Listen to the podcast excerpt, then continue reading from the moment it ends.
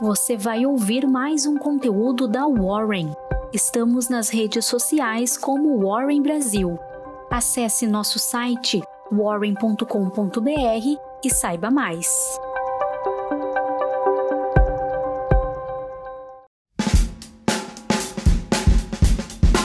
Quarta-feira, dia 13 de janeiro. Um bom dia. Começamos agora a nossa Warren Call.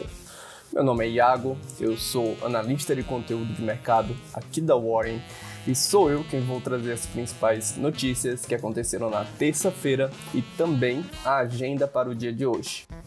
E definitivamente a notícia que chamou a atenção nesta terça-feira foi o IPCA, o índice oficial de inflação do Brasil, que encerrou 2020 0,25 pontos percentuais acima da meta, em 4,25%.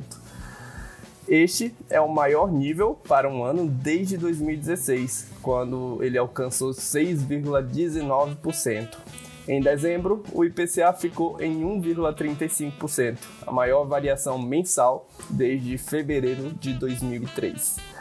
O diretor de política monetária do Banco Central, o Bruno Serra, afirmou que, apesar da pressão sobre a inflação, a autarquia monetária não tem pressa de iniciar o ciclo de juros de aumento de juros no curto prazo. E agora seguindo para a bolsa brasileira, o enfraquecimento do dólar e o ajuste na curva de juros nesta sessão ajudou a sustentar os ganhos do Ibovespa na terça-feira.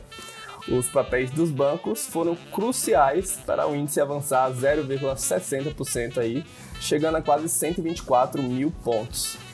A Embraer definitivamente foi a grande destaque do dia, subindo aí 7,90%, liderando durante grande parte da sessão. O papel da empresa foi bastante demandado pelas corretoras norte-americanas, como a UBS e a JP Morgan.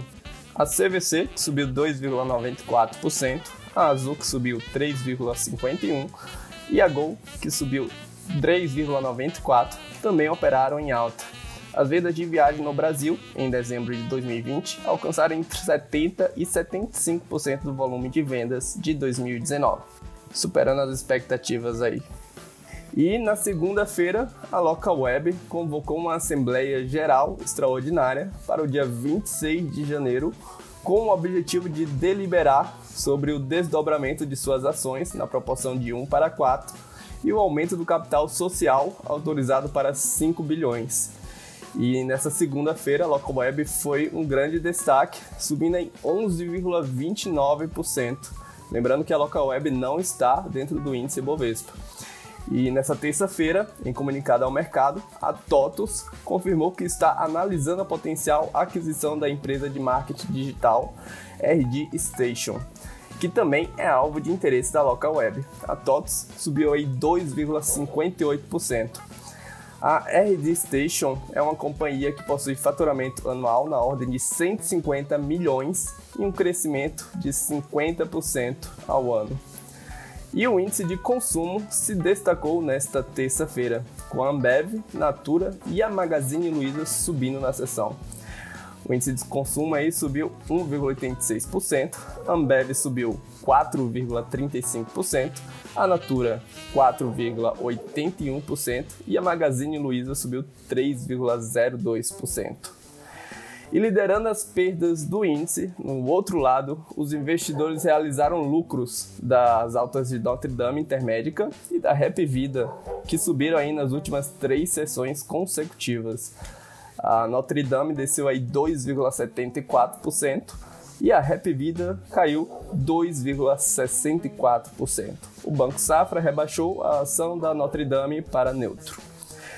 A Vale e as outras siderúrgicas, como a Gerdau, figuraram entre as maiores baixas do dia, corrigindo aí os ganhos das últimas sessões. A Vale caiu 2,74%, uma queda considerável, visto que a Vale estava caindo aí 0,70% quando caía, e a Gerdau caiu aí 2,76%.